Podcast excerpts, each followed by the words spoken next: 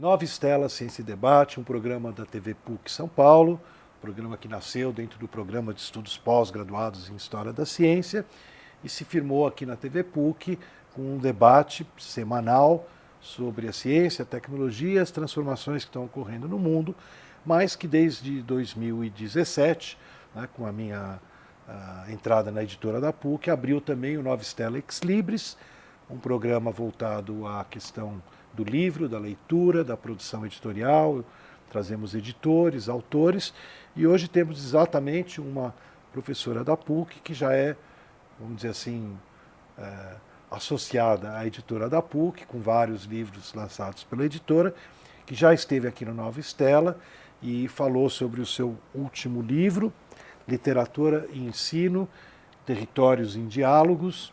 Ela é organizadora, junto com a Diana Navas com a Elizabeth Cardoso, lá da PUC, e que é, falou bastante do livro, mas não esgotou né, tudo que a gente pode aproveitar desse lançamento da Eduque. Então, Vera, bem-vinda de volta. Quem não conhece ainda a Vera Bastazin, ela é formada na PUC em língua e literatura francesas, é, língua e literatura portuguesas, mestrado e doutorado em comunicação e semiótica, na área de literatura, também pela PUC, onde atualmente é professora associada. Participou nessa mesma universidade da fundação do programa de pós-graduação em literatura e crítica literária, mestrado e doutorado, da qual foi coordenadora por quatro gestões. Bom, eu vou dar uma abreviada assim, porque ela tem um currículo extenso, né? Ela trabalhou em Portugal, né? E publicou vários livros, incluindo, deixa eu achar aqui o nosso livro da Eduque, é, Poesia Contemporânea, Brasil, Portugal, que ela fez também pela Eduque com a CAPES, né? vários outros livros, e está lançando agora, então, o Literatura e Ensino Territórios em Diálogo, é, que é uma síntese né, de um trabalho aí incentivado pela CAPES. Eu também acompanho, pela área da História da Ciência, essa ênfase nos últimos anos, né, já uns, acho uns 4, 5 anos, um pouquinho mais, que a CAPES tem dado em se preocupar também com o ensino básico, o ensino fundamental, né, que afinal de contas não adianta a gente focar só no ensino superior como um uh, aperfeiçoamento né, na, na, nossa pesquisa no Brasil, se a gente não der uma olhada também para a área. E justamente eu, no diálogo aqui com a professora Vera, uh, eu vi que realmente uh, há um ênfase né, nesse livro, em parte da sua pesquisa, na questão da literatura infantil. Né? Então, vamos retomar a nossa conversa, né, que você estava uh, no outro programa Nova Estela, que está aí no YouTube para quem quiser conferir. É, eu queria, uma das coisas que é, você ressaltou muito, né, inclusive pegando o exemplo do próprio livro que nós produzimos, você falou muito da questão uh, do papel da composição, da capa, enfim, do livro enquanto objeto, é, ao falar do despertar é, o gosto, o interesse da criança pelo livro, você falou do fato da criança folhear, né?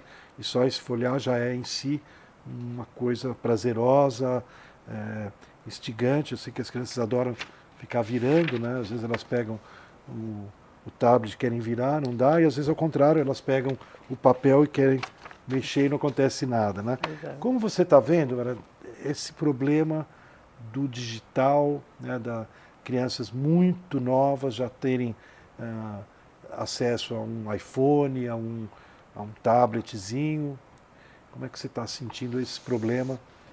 É, eu não sei se eu já partiria do pressuposto que é um problema. Eu acho que é um desafio para a gente aprender a lidar com ele e tirar proveitos, né?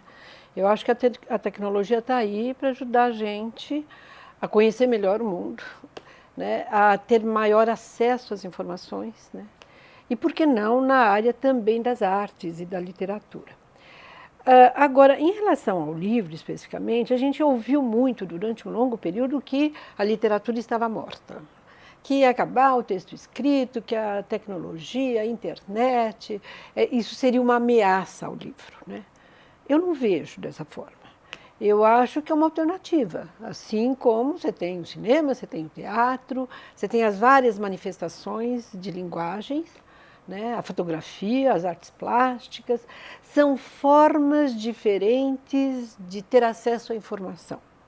É evidente que a internet, né, é, especificamente dentro do âmbito tecnológico, a internet ela, ela é um desafio maior pela rapidez que ela oferece né? e pela dimensão, pelo alcance. E nesse sentido, eu acho interessante pensar que eh, a internet até, eu diria, ela ajuda a literatura, ou ela dialoga muito, muito próximo à literatura no seguinte sentido. Eh, o livro literário é um livro sempre, a proposta literária, ela é sempre alguma coisa inacabada, ela nunca está pronta para entregar na mão do leitor. Né? O objeto livro, ele traz um conteúdo, uma, um material composto de palavras, seja poesia, seja narrativa, romance, conto, mas o leitor eh, eh, literário, ele nunca termina um livro dizendo, ai, acabei. Uh, e se sente satisfeito com o ato de fechar a, as páginas do livro. Por quê? Porque no caso da poesia, ela é inquietante. A poesia fica ruminando, ela fica na cabeça da gente pelo som, pela rima, pelas imagens que ela propõe, que de repente nos surpreendem. Né? E o romance é mesma, da mesma forma. O romance contemporâneo não tem um final feliz, não tem um, um, um, fecho, ele não termina. Ele tem uma proposta que você lê a última linha e para. E fala assim, mas como? Acabou? Né? Então, isto é já um contexto né, de tudo aquilo que nos cerca na contemporaneidade. Nós não trabalhamos com verdades. E a, literatura, e a internet, nesse sentido, eu diria que ela é altamente valiosa. Você vai fazer uma pesquisa, você entra para fazer uma pesquisa, você quer saber o significado de tal palavra, você quer saber onde aconteceu, quando aconteceu determinado evento. Você acessa e o que, que acontece? Você tem um leque de possibilidades de entrada. Você tem que escolher por onde você vai. E quando você opta por um caminho, o que, que você percebe? Poxa, mas esse caminho me conduz a um outro, a um outro. Então, a minha, a, o que, que a internet faz? Ela faz com que nós, leitores, internautas, pesquisadores, curiosos, né, estejamos assim buscando respostas e aprendendo que as respostas nunca têm ponto final. Nesse sentido, eu digo, ela até ajuda, né? Ela é uma, um canal bastante interessante para se pensar o literário, porque o literário quer isso, ele não quer trabalhar com verdades. Ele quer mostrar, ele é uma prova da capacidade humana de buscar alternativas para a vida ou mesmo, eu diria, de buscar alternativas de autoconhecimento. Cada vez que eu leio um texto, um romance trágico, de aventura, de. O que, que acontece comigo? Eu me repenso, eu percebo, eu paro e me percebo como eu sinto aquela experiência. Como eu viveria aquela experiência? Que reação eu tive? Algumas pessoas leem romance e choram. Outras ficam com raiva, fecham e não querem ler. Então, essas diferentes reações né, é, são ensinamentos da vida. Né? A vida não é algo acabado, acabado é a morte. A vida é alguma coisa que se renova, que se apresenta sempre como alternativa. E a internet, nesse sentido, pensando de uma maneira bem global, é evidente que nós vamos ter uma forma, uma série de caminhos para pensar essa relação. Né? O livro na internet, o livro como meio digital, a, a, questão da criança, como que ela é iniciada na literatura pelo vídeo. Eu acho que é uma alternativa. É um perigo se eu fecho a possibilidade só na, na tela. Eu acho que isso é um perigo. Como é para qualquer coisa, não só para a literatura. Eu acho que é para a própria formação da criança tanto a criança como o adolescente. Eu acho que tem a internet, os meios digitais, eles têm que ser dosados, né? Porque você tem que estar exposto a diferentes formas de comunicação e de aprendizado, né? Então, eh, nós temos vários caminhos. O livro vai Uh, nós vamos encontrar artigos diferentes, de diferentes pesquisadores, professores, que vão trazer diferentes opiniões também, diferentes reflexões sobre essa questão. Eu diria para ler o livro, né? Porque aí você estará motivado a pensar em, em, várias perspectivas esta relação entre a palavra e o meio tecnológico, né? O, uma coisa que me preocupa, né, eu sou bastante adepto a, ao uso da tecnologia, tanto da forma como você colocou, né, de motivar essa inquietude né, de pesquisa, de descoberta e até da facilidade, como você falou, quer dizer, a gente está num debate aqui, alguém cita alguma coisa, mas não tem certeza qual era o nome do cachorro, quando as pessoas iam para o mundo dos mortos, no, hum. No, no, determinado filme e tal, que a gente passa filme e debate aqui, aí você vai lá e fala, ah, o nome é tal, tal, tal, tal. Você tem tudo ali rápido, é uma enciclopédia, como se falou, infinita, né? Porque ela está sendo criada enquanto você está. Nós estamos conversando, está aumentando aqui. O, Sim, lógico. E numa velocidade muito incrível. Mas uma coisa especificamente que eu queria te perguntar é, existe uma coisa na leitura literária, na leitura no papel, né, que é você, de certa forma, uh, se desligar de tudo. Né? Acho que até, não sei se você comenta, alguém comenta aqui, esse ato uh, solitário, né? É, eu até uma vez vi o Plínio Martins, né, que era editor da USP, da Atelier na época, falando para mim que é engraçado que quando o livro surgiu, o livro impresso, né, e começa o, o, a difusão do livro, até surgir a alfabetização universal, bibliotecas públicas, tudo, tinha algumas pessoas que falavam, alertavam do perigo, né? Porque, veja, uma pessoa que eh, se vicia na leitura, né? que nem se vicia no, nos celulares, né, ela fica isolada, ela fica é, antissocial, né, porque ela não quer que ninguém perturbe ela. Né? É, e é engraçado, né, porque hoje em dia o pessoal acusa isso do celular, que a pessoa que pega ali não quer nem saber do que está acontecendo no mundo e tal. Né? Então, essa questão dessa certa necessidade de um isolamento e o fato daqui a gente estar tá super é, eu, por exemplo, Twitter, Facebook, Instagram, que vai aumentando, né? WhatsApp, vai é, a quantidade de, né, de aplicativos que te ligam a outras pessoas é muito grande. Como vê essa questão? Quer dizer, eu, eu acho que é, a gente, de certa forma, pode usar o tablet para ler, mas realmente ele tem que ter um mecanismo de desligamento, porque senão a gente não consegue fazer a leitura. Você entende? Você fez um paralelo que eu achei muito legal pelo lado que o hipertexto, né, que os teóricos chamam aqui, ele, ele no fundo, ele está dentro do livro. Eu, eu, eu, gosto de estudar muito a tradição judaica, porque o Talmud, estudos antigos, uma página do Talmud, às vezes você tem séculos de análise do mesmo textinho em várias janelas, quase, né, que chamam Windows, né, Windows. muito parecido, só que é no papel, né, porque não tinha tecnologia para você clicar. Então, na mesma página, às vezes você tem o mesmo texto sendo comentado em cinco, seis séculos. Daí você continua na página seguinte, a nota de rodapé ela vai longe, né? Uma mistura de texto e nota de rodapé antigo, né? E era tudo manuscrito naquela então, época. Então, é, você coloca uma questão que é bem interessante, mas acho que vale a pena fazer uma diferenciação aí, né? Quando você fala no isolamento do literário, eh, se você pensar nas origens, ou mesmo Idade Média, né, a literatura era um evento social. Né? Os poetas, os trovadores iam lá nas festividades e iam recitar os textos, etc. Eh, o isolamento na leitura aparece, vai surgir mesmo com o romance, né? que é uma leitura solitária. Né? Romance é, russo. 300, 400, 600 páginas. É, mas, de qualquer forma, que seja, sejam 50 páginas, é uma leitura solitária. Você e o livro.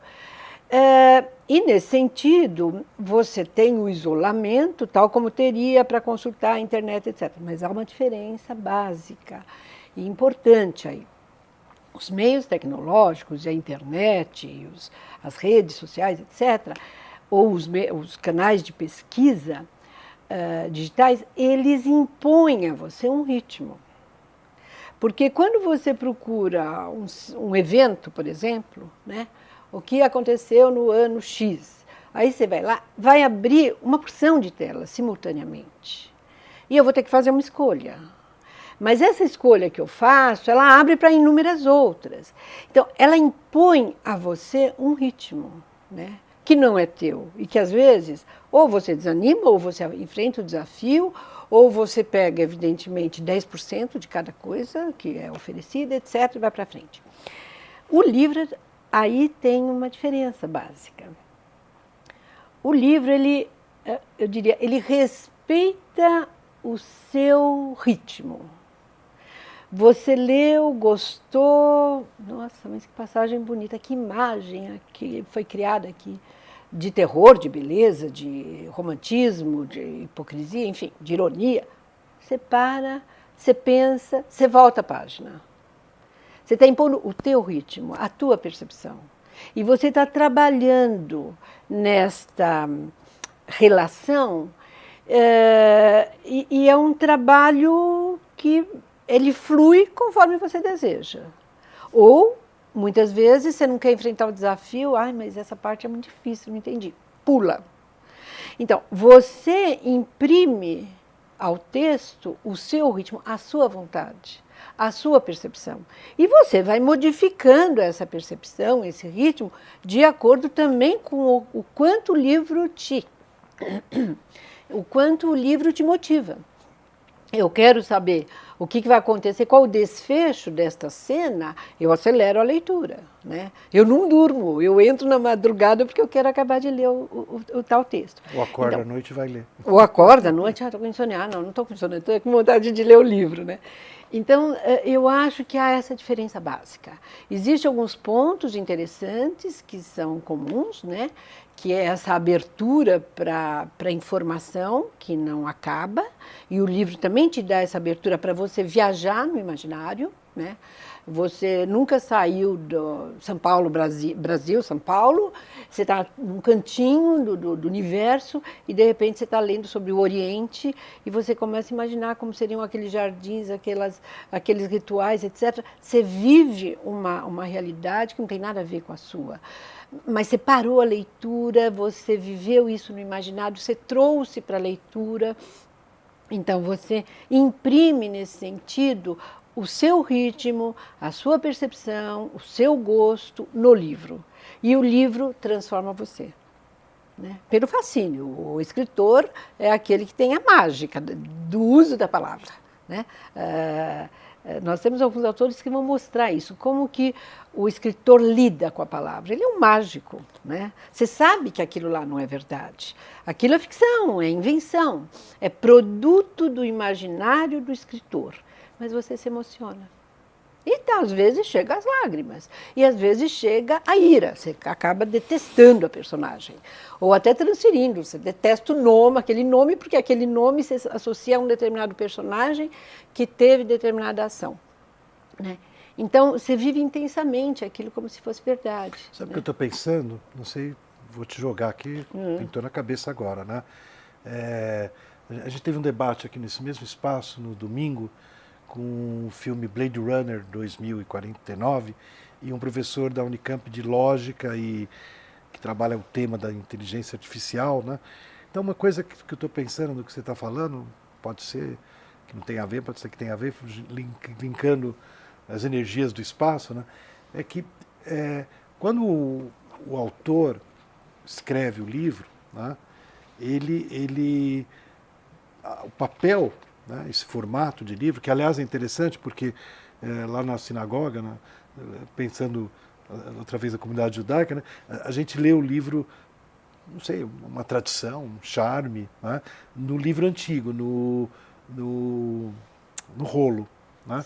E o rolo, na verdade, eles são folhas, né, páginas, mas não são folhos, não são folhas que você vira.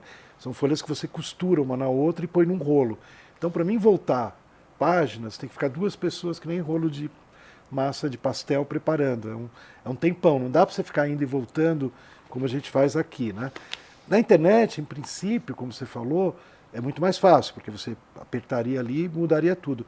No entanto, uma coisa que você falou, que a gente discutiu no domingo aqui, é que o livro, uma vez que o autor depositou o livro, né, toda a mágica da uh, interpretação, a, da palavra, a experiência, né? mas do leitor, ela é do leitor. Né? Entre ela, entre o leitor e o escritor, existe apenas esse suporte de papel onde ele colocou as palavras tal como ele queria colocar. Né? Daí ele deu para o editor, que nem você, a gente faz a revisão e imprime o que ele entregou, e daí você vai fazer a tua leitura, como o José Mendes falava, eu volto a cada dois anos pro, em busca do tempo perdido de Proust, porque eu percebo na minha vida como eu mudo, como muda a minha leitura, e esse é um livro para ele fundamental, ele escolheu né, a Bíblia da vida dele, né? então ele sempre volta a esse livro e, e faz uma nova leitura.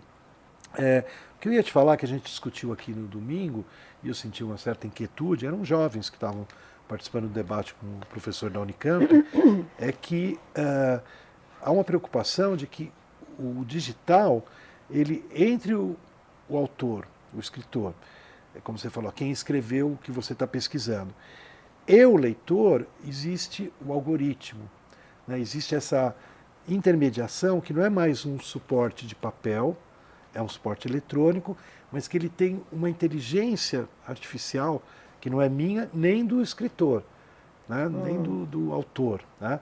Ele é, às vezes, de alguém que programou, mas hoje em dia é parte da maquininha, você entende? A maquininha ela não é mais um suporte material para a linguagem uhum, uhum. do escritor. A gente está introduzindo, você entende? É como se eu estou lendo, né, eu aperto aqui, né, daí o livro pode pular para vários lugares e de repente ele pula, como você falou, ele abre um leque de opções porque ele me conhece, ele começa a interferir na minha escolha, como você falou, né? Não sei se isso faz sentido para você. Então, na realidade, é, há uma questão delicada aí quando nós falamos em literatura especificamente e na questão do texto e do autor do texto. É, eu só lembraria aí um, um poema de Pessoa, onde ele diz, num determinado momento, ele faz uma afirmação assim que cada ponto final é a minha morte.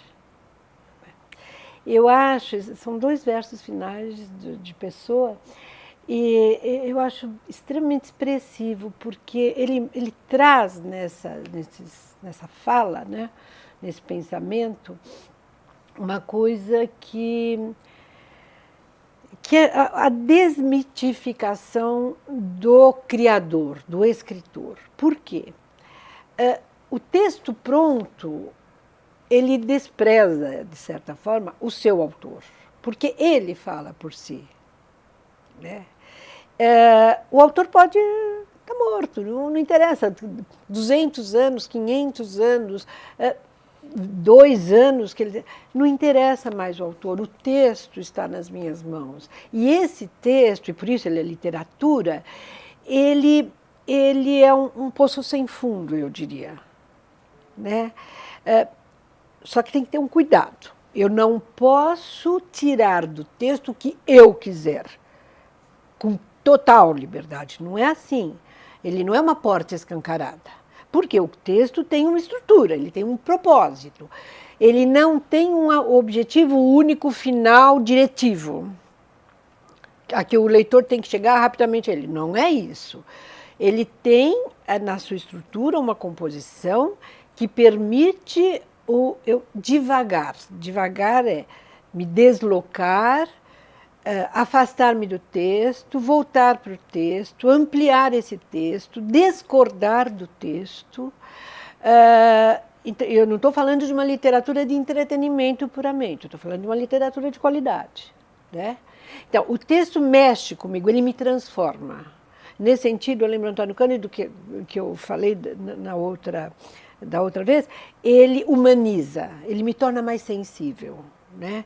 Ele faz com que eu perceba eu mesmo dentro de determinadas situações que eu nunca imaginei. Então o texto ele tem um poder sobre o leitor que já uh, descolou de certa forma do próprio autor. Quem escreveu isso foi Camões ou foi Fernando Pessoa? Tem textos que você lê e você fala nossa, como? Fernando Pessoa, mas isso aí parece Camões. Né? Sim, tem toda uma questão cultural, mas tem uma questão da escrita que de repente o que interessa mesmo é o texto, entendeu? Então, o, o Pessoa tinha essa capacidade de resgatar a tradição e de avançar para um futuro, para um devir é, é, não imaginado. A maneira como ele desdobrou as suas sensações, né, a sua impressão de mundo, criando os heterônimos, é uma coisa que até hoje é, intriga, né, é, causa incômodo e causa fascínio. Né? Ele foi uma mente é, é, com uma habilidade incrível de, de trazer para a gente uma experiência de que o eu é o outro. O eu é, uma, é um plural de outros. Fernando Pessoa trouxe isso para gente. Né? Mas quem me traz a experiência, eu não preciso ler a vida de Fernando Pessoa, quem foi, onde nasceu, o que ele fez. Não, eu vou no texto dele. É o texto de Pessoa que me fala me transportando tanto para uma antiguidade clássica quanto para a cultura portuguesa do, do, do, do dos anos do século XVI, quanto para a modernidade não só de Portugal, mas da modernidade que vivemos hoje, né? A consciência que temos hoje. Tudo, observa só a questão da diversidade, né? Hoje é uma questão política, política da diversidade, importância de respeito ao outro. É, de trazer para a experiência do aluno, da pessoa. A gente está chegando ao final. Se é. quiser fechar. Gente... Então, então vou aproveitar a, a, fechar exatamente com isso. Esse, essa, esse poder que a literatura tem de mostrar a alteridade, de fazer a gente viver o nosso eu no plural, que são os outros, eu nos outros e os outros em mim. A literatura tem este poder, algo muito especial para nos dizer Professora e para nos Vera propiciar enquanto experiência. Esteve aqui conosco pela segunda vez e eu queria agradecer muito e convidar o nosso telespectador para o novo Nova Estela na próxima semana no mesmo canal ou na internet, YouTube, canal da TV PUC a qualquer momento.